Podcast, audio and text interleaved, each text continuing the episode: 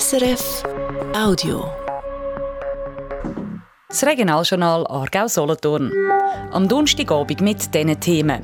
Schon wieder ein Verkehrsprojekt im Goi und schon wieder sollen die Bäuerinnen und Bauern Land hergeben. Ein SBB-Projekt sorgt schon jetzt für rote Köpfe. Trotz Rollstuhl über Stock und Stein, für das gibt es im Jurapark spezielle Rollstühle zum Mieten. Gemacht haben sie das aber noch nicht viel. Und ein Thema, wo bei vielen das Blut in Walli kommt, Tempo 30. Das soll zu Hause auf der Hauptstraße teilweise eingeführt werden. Die Meinungen gehen auseinander. Für die Schüler ist es einfach gefährlicher mit einer 50er-Zone als in einer 30er-Zone. Die Schüler müssen sich auch am Verkehr gewöhnen. Auch in anderen fünf Aargauer Gemeinden geht es am 3. März bei den Abstimmungen ums Tempo 30. Wir sind den Puls fühlen. Das Wetter morgen recht sonnig, gegen den Abend bei Wolken, das bei 9 Grad. Am Mikrofon ist Fabian Huber. Grüezi miteinander. Schon wieder gibt es ein grosses Bauprojekt zu reden im Solothurner Goi und schon wieder geht es um Logistik. Die SBB Cargo wird zu Egerkingen auf über 10 Hektaren ein neues Umschlagterminal bauen. Ein Ort also, wo man Güter von Lastwagen auf die Eisenbahn kann umbiegen kann. Die Solothurner Zeitung hat in diesen Tagen darüber berichtet. Für uns hat Morris Velati das Projekt angeschaut. Reden wir doch zuerst über die Hintergründe. Warum will die SBB so ein neues Terminal? Ja, das ist ein Teil von einem grösseren Projekt. Das SBB Cargo will in Zukunft viel mehr Güter von der Straße auf die Schiene bringen. Es ist darum ein ganzes Netz geplant mit vielen kleinen Umladestationen und eben auch fünf grossen ganz im Osten zu Gossa, im Kanton St. Gallen, ganz im Westen zu Genf und zu Lausanne. Und in unserer Region sollen grosse Terminals entstehen, äh, zu Dietiken einerseits, wo man schon eins hat heute, und eben im Gäu. Man muss sagen, die Pläne sind nicht neu. Die SBB hat die letztes Jahr schon angekündigt, aber jetzt wird es eben konkreter. Es steht nämlich eine Richtplanänderung ins Haus. Dietiken gibt es schon einen grossen Güterbahnhof. Im Kanton Solothurn gibt es in Önsigen so eine Umladestation. Warum denn jetzt im Goi, also in der Region Egerkingen-Gunzgen? Ja, also ganz allgemein, Leeds gehen halt einfach super zentral. Die Ost-West-Linie vom Güterverkehr geht hier durch. Äh, das Autobahnkreuz, auch Richtung Zentralschweiz und Basel, A1, A2. Ähm, das ist ein Verkehrsknotenpunkt. Dazu hat die SBB an diesem Standort auch schon eigenes Land, nämlich neben dem Technikzentrum Zegendorf. Und der argumentiert die SBB natürlich eben auch, dass es im Gäu schon andere grosse Logistikprojekte gibt. Das Mikroverteilzentrum zu Neuendorf will ja wachsen. Die Transportfirma Murpf Zegendorf, die will auch wachsen. Cargo Souterrain, die äh, Güter-U-Bahn quasi, hat auch einen Hub im Gäu. Kurz, die SBB rechnet damit, dass genau in dieser Region künftig viel mehr Güter anfallen, wo man eben sinnvollerweise gerade in der Nähe auch auf die Bahn verladen Darum eben jetzt Egerkingen als möglicher Standort. Andererseits mit all diesen Projekten, die wir gerade gehört haben, würde im Goya schon ziemlich viel Land verloren gehen und jetzt noch mal fast 11 Hektare, also eine Fläche, wo über 10'000 Autos drauf Platz hätten. Genau, und das ist so, der grösste Teil von dem Land ist heute tatsächlich noch nicht überbaut, wird also noch von Bauern bewirtschaftet. Das würde wieder 10'000 Quadratmeter Ackerland verschwinden. Darum wehrt sich der Bauernverband schon jetzt gegen das Projekt und auch Gemeindepräsidentin von Egerkingen sagt in der Solothurner Zeitung, dass sie das sehr kritisch sehen. Aber genauso Fruchtfolgeflächen sind ja eigentlich geschützt, oder? Das stimmt natürlich. Die muss man kompensieren, wie es heisst. Da würde man an einem anderen Ort, also vielleicht Bauland, das man noch nicht gebraucht hat, quasi im Plan innen wieder zu Wachenland machen und so schützen. Aber Gegner von dem Projekt sagen natürlich auch zu Recht, das Land im Gäu, das ist dann halt überbaut, das ist verloren. Wie argumentiert denn die SBB? Also generell nicht nur die SBB, sondern bei allen, die das Projekt begrüßen, heisst es äh, als Hauptargument, irgendwo muss die ganze Logistik halt her. Und das Gäu ist halt der Ort. Man redet also von nationalem Interesse. Wenn SBB Cargo tatsächlich vier so Verladegleise mit zwei so grossen Kränen könnte bauen, dann würde man fast 24 Millionen Lastwagenfahrten sparen pro Jahr. Und das würde zum Beispiel auch die Autobahnen A1 und A2 entlasten, was man eben gerade auch im Gäu positiv würde merken Dafür und dawider ist also klar, wo steht der ganze Plan denn überhaupt? Also, wann könnte man anfangen bauen? Also die SBB redet von den 30er Jahren. Baustart wäre in dem Fall frühestens so in 10 Jahren. Aktuell ist das Thema jetzt, weil der Kanton seinen Richtplan wieder am Anpassen ist. Das ist ja quasi der Grundlagenplan. Der wird im Sommer öffentlich aufgelegt und dann muss dann auch noch das Parlament darüber entscheiden. Und eben, das ist wirklich erst die Grundlage. Also nachher gibt es dann noch Haufen weitere Planungsverfahren. Also man kann schon sagen, die Diskussion zu dem, aber auch zu einem anderen Logistik-Grossprojekt im GEU, wo gerade anstehen, die werden uns sicher noch länger begleiten. Sagt Maurice Velati, der für uns das Projekt von SBB Cargo genauer angeschaut hat. Jetzt geht es hier weiter mit den Nachrichten aus der Region. Die hat Bruno von Däniken für Sie. Das Telly-Hochhaus zu Aarau, das über dem Telly-Einkaufszentrum, das muss man sanieren. Im Hochhaus arbeiten rund drei Viertel von allen Angestellten vom kantonalen Finanzdepartement. Im Kanton gehören ein paar Stockwerke. Jetzt braucht es Anpassungen im Brandschutz, heisst ihre Mitteilung vom Kanton. Das Gebäude aus den 70er Jahren ist nicht mehr nach dem heutigen Standard. Unter anderem müssen wir das Tragwerk verstärken, für das es ohne Längen und grossen Brand übersteht. Im Frühling soll das Kantonsparlament Geld dafür sprechen. Geplant ist die Sanierung vom Telehochhaus für den Herbst nächstes Jahr. Für vier Monate müssen die Kantonsangestellten von daheim arbeiten oder in einem anderen Büro. Langfristig zügelt das Finanzdepartement aber ins Dorfeldquartier. So ist es zumindest geplant. Die Zuchthilfe im Aargau war noch nie so gefragt wie letztes Jahr. Es hat deutlich mehr Klientinnen und Klienten gegeben als im Vorjahr, gut 2600 anstatt rund 2300. Neben direkt Betroffenen gehören auch Angehörige dazu. Auch die Nachfrage nach Präventionsangeboten sei grösser geworden, sagt der Geschäftsführer von Aargauer Suchthilfe, Hans-Jürg Neuenschwander. Er merkt vor allem eine Entwicklung. Die Pandemiezeit hat gezeigt, dass die Substanzen, die in der Dämpfen und Lähmen oder auch die Verhalten weniger gefördert sind als die, die einem ein bisschen aufputschen und ein bisschen Energie geben und ein bisschen motivieren. Also wir sehen vor allem Zunahme im Bereich Alkohol, im Bereich Kokain und bei der Mediensucht. Etwa bei der Hälfte von allen Suchtberatungen sei es um das Thema Alkohol gegangen. Dass es mehr Beratungen gegeben hat, das hängt sicher auch damit zusammen, dass die Angebote vor Suchthilfe bekannter geworden sind im Kanton. Die Mitteilungen von Stadt Olten kommen auch weiterhin in einer gedruckten Zeitung. Nachdem der Stadtanzeiger eingestellt wird, werden Baugesuche oder Entscheide vom Gemeindeparlament künftig im Anzeiger Talgäu Olten veröffentlicht. Das schreibt die Stadt Olten. Man hat sich auch überlegt, die amtlichen Publikationen nur noch im Internet zu machen.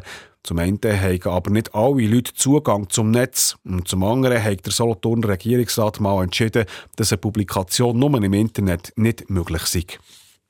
Das Laufenburger Stromunternehmen Energiedienst hat letztes Jahr mehr Gewinn gemacht. Der Reingewinn sind umgerechnet 103 Millionen Franken, teilt die schweizerisch-deutschen Unternehmen mit. Grund für einen grösseren Gewinn als im Vorjahr sei vor allem, dass die Wasserkraftwerke am Rhein mehr Strom geliefert haben, das weil der Fluss häufig viel Wasser hatte. Den Strom konnte man ja teurer verkaufen. Der Energiedienst Holding gehören unter anderem die Kraftwerke Laufenburg und Rheinfelden. Für das Unternehmen arbeiten in der Schweiz und in Deutschland 1300 Leute. Und wir bleiben ganz Laufenburg. Dort stehen seit neuem zwei spezielle Gefährte im Alterszentrum.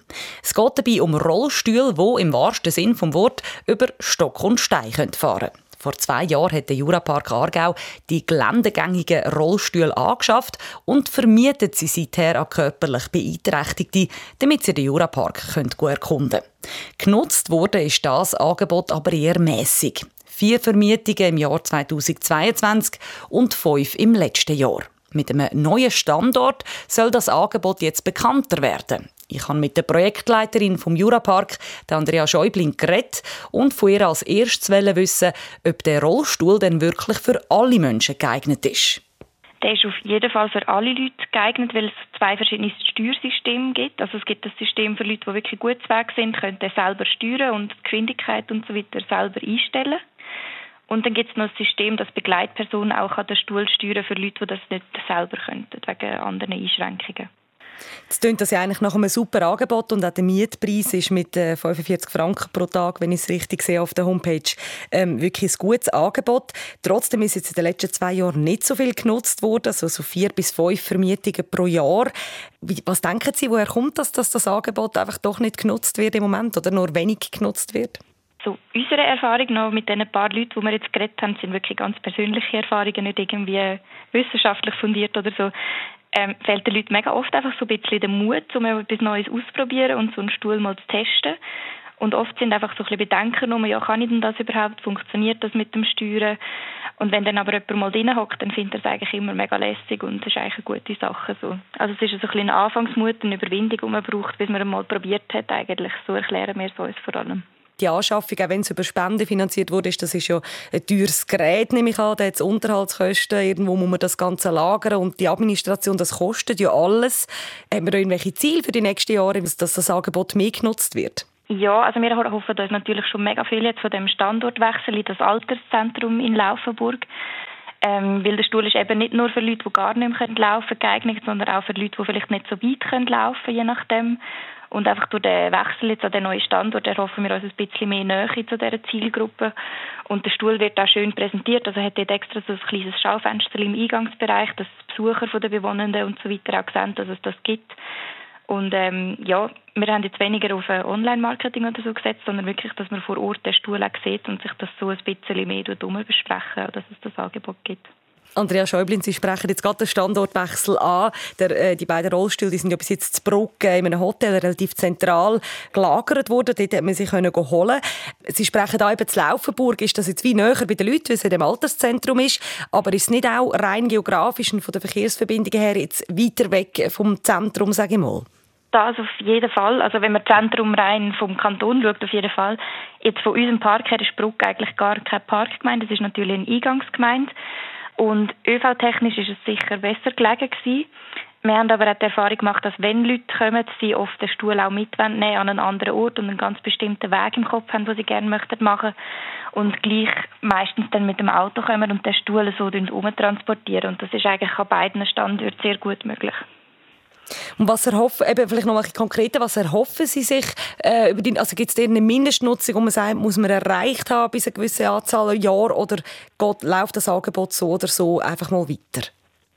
Nein, also die grössten Kosten die sind wirklich für den Stuhl in der Anschaffung gewesen. und jetzt sind wir eben von der Stiftung Cerebral unterstützt worden.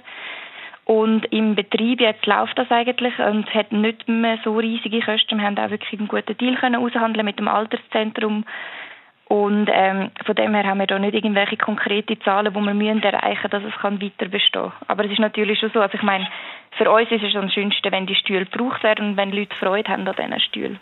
Sagt Andrea Schäublin vom Jurapark Aargau. Den geländegängigen Rollstuhl kann man für 45 Franken pro Tag auslehnen. Das in Zusammenarbeit mit der Stiftung Cerebral. Insgesamt gibt es den Rollstuhl schweizweit an 17 verschiedenen Orten zum Mieten.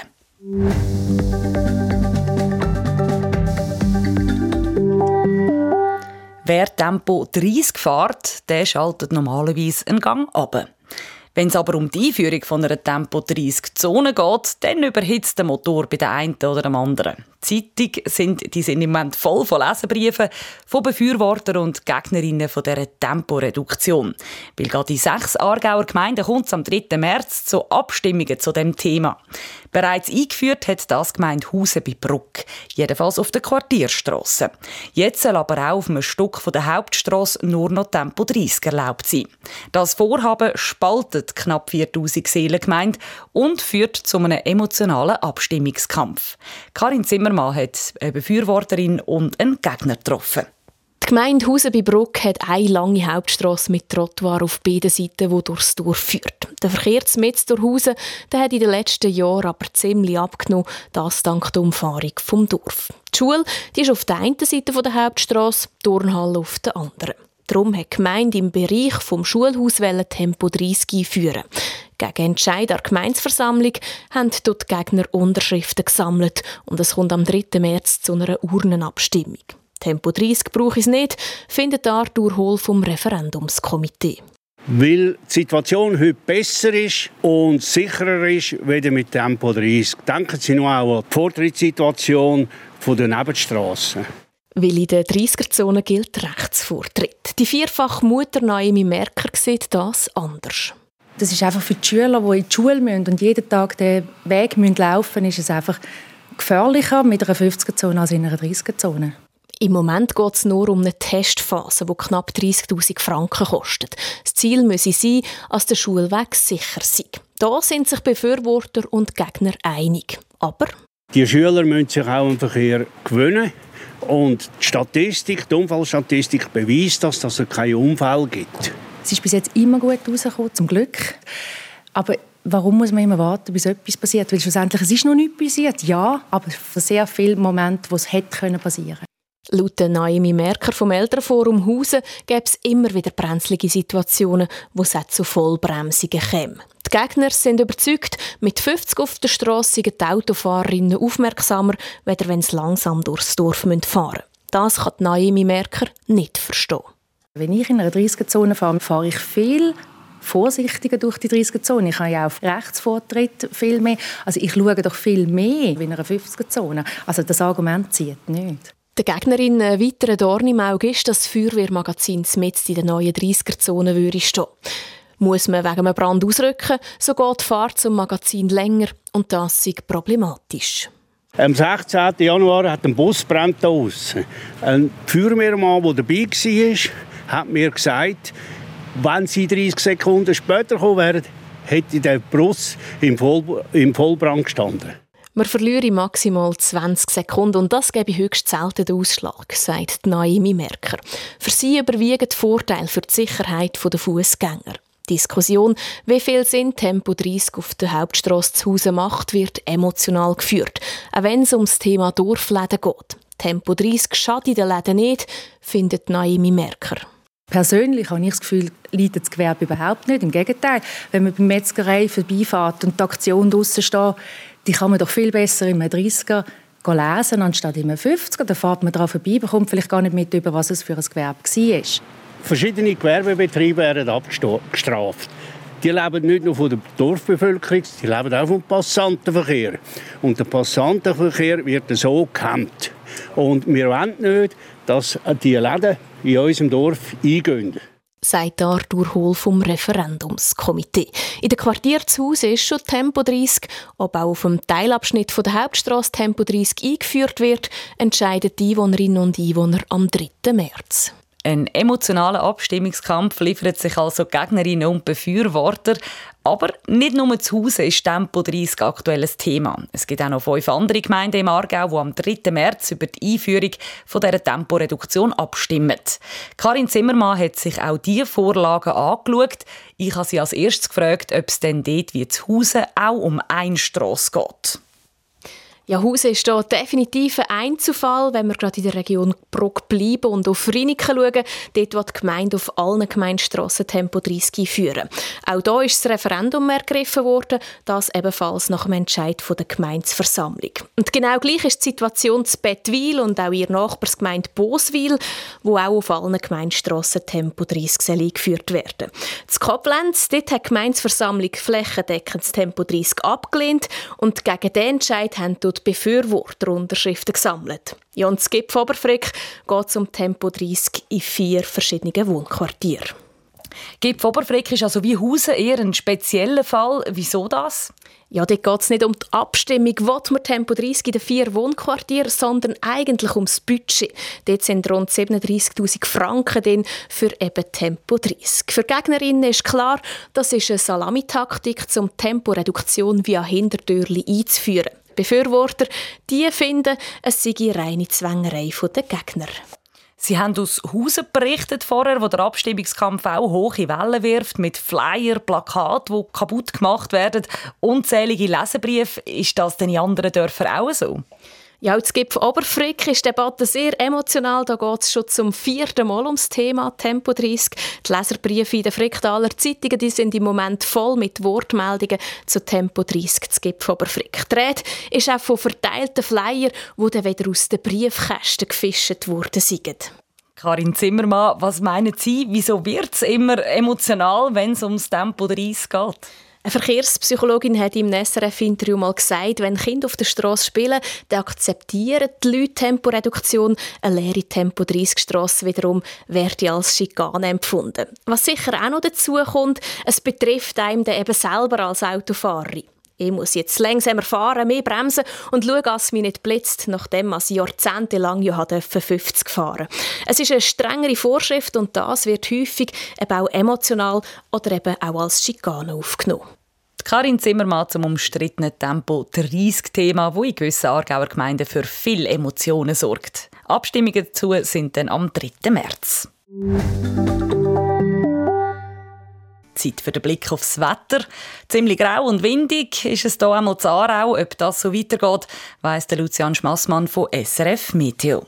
In der ersten Nachthälfte überquert uns von Westen her eine Kaltfront und bringt vorübergehend recht kräftigen Regen und auf den Jurahöhen oberhalb von so 800 bis 1000 Meter auch ein bisschen Neuschnee. Dazu kommt es dann einmal recht stark Winde. Morgen sind wir dann schon hinter der Front und es wird eine Zeit recht sonnig, aber vor allem entlang vom Jura, da hat es schon ein bisschen mehr Wolken miteinander und besonders am Oben wird es dort auch einzelne Regengüsse geben. Dazu ist es am Morgen mild mit etwa 9 Grad und der Wind den spüren wir auch morgen noch. Am Wochenende gibt es vor allem am Samstag lange sonnige Phasen. Am Sonntag hat es dann deutlich mehr Wolken umeinander. Bis am Oben sollte es aber trocken bleiben. Und dazu bleibt es am Wochenende noch recht mild für die Jahreszeit. Jetzt nochmal das Wichtigste vom Tag, kurz und kompakt. Die SBB plant ein grosses Terminal im Solothurner Goi. Zegerkingen sollen in gut zehn Jahren Güter von Lastwagen auf die Bahn verladen werden. Auf vier Gleisen mit zwei Kränen. Das Projekt ist allerdings umstritten. Die SBB bräuchte nämlich fast 10 Hektar Land, wo heute noch drauf gebaut wird. Die SBB argumentiert, dass man mit dem Terminal Millionen von Lastwagenfahrten könnte sparen könnte. Aktuell arbeitet der Kanton am Richtplan, wo das Projekt dann könnte drinnen stehen die Zuchthilfe im Aargau war letztes Jahr so gefragt wie noch nie. 2600 Betroffene und Angehörige haben Beratungen besucht. Während Probleme mit Cannabis eher abgenommen haben, haben Beratungen zu Alkohol- und Kokainsucht zugenommen. Ein Grund für die Zunahme sind laut der Suchthilfe die grossen Krisen der letzten Jahre, wie Corona-Pandemie, Krieg und der Klimawandel. Und heute Morgen haben wir über das Restaurant Kosthaus zu Lenzburg berichtet. Dort können beeinträchtigte Menschen mit Hilfe der IV eine Ausbildung in der Gastro machen. Jetzt geht das Restaurant zu, sagt Christoph Durer, der die Institution führt. Was wir sehr deutlich gespürt haben, ist doch die Veränderung nach der Corona-Pandemie, dass weniger von diesen Jungen eine Ausbildung im Gastronomischen machen. Dazu käme der Fachkräftemangel. So können wir das Angebot nicht weiterführen. Das ist das Regionaljournal Aargau-Solothurn. Verantwortlich für die Sendungen heute ist Andreas Brandt. Am Mikrofon verabschiedet sich Fabian Huber. Ich wünsche Ihnen allen einen schönen Abend. Das war ein Podcast von SRF.